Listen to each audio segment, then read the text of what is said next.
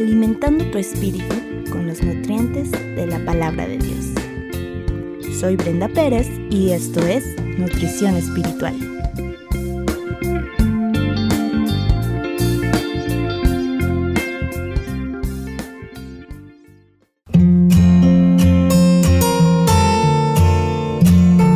Encubierto.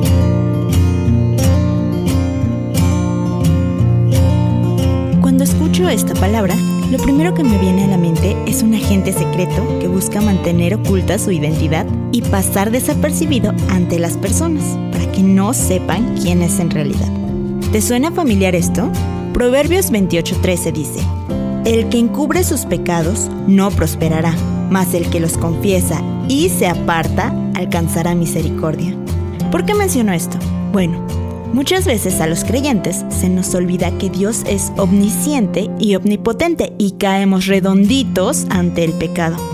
Y el problema de esto es que si no confesamos nuestras faltas y buscamos a Dios para pedirle su ayuda para no caer otra vez, el pecado se va convirtiendo en un hábito en nuestra vida y es más complicado para nosotros salir de ello. Esto es lo que vemos desde el Génesis con Adán y Eva.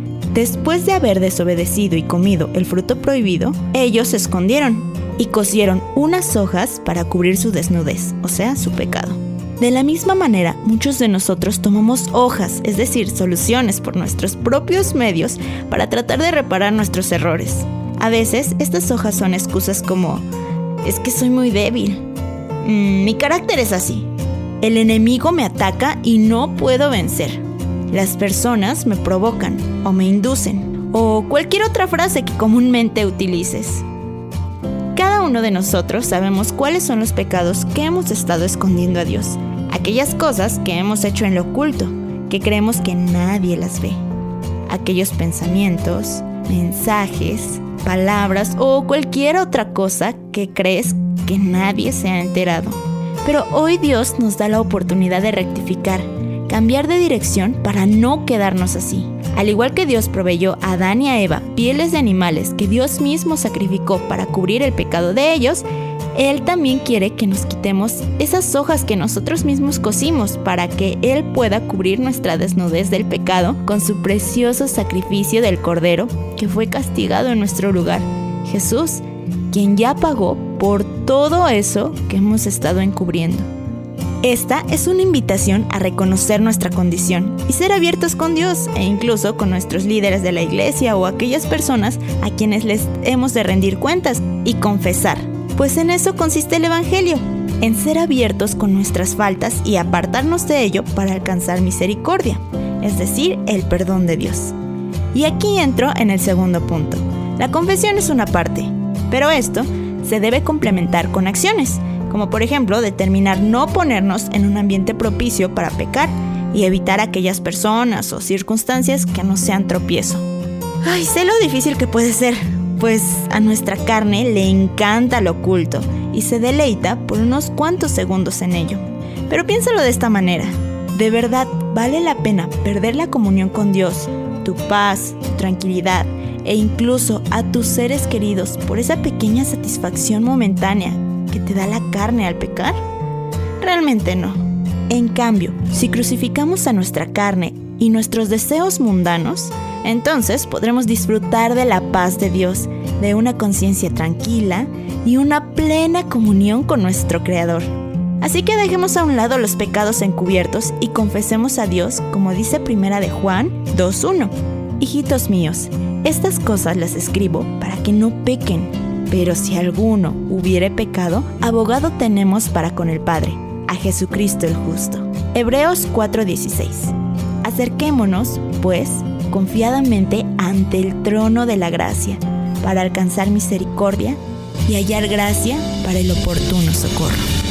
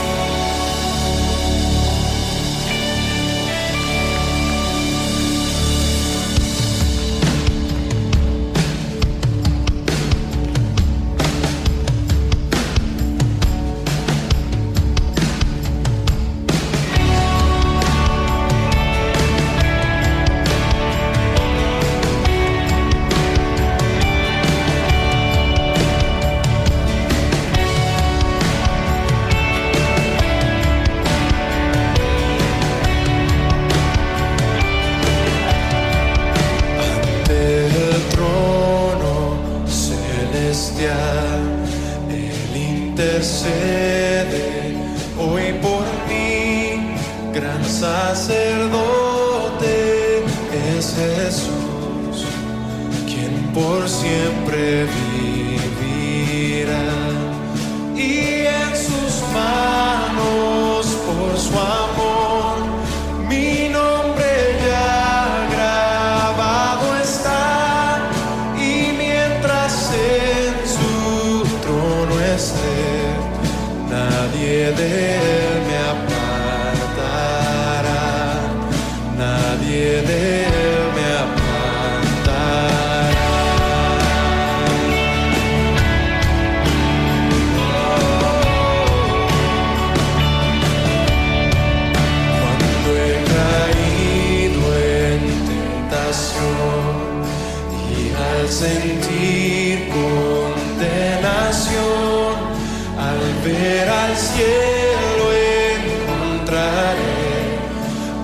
inocente quien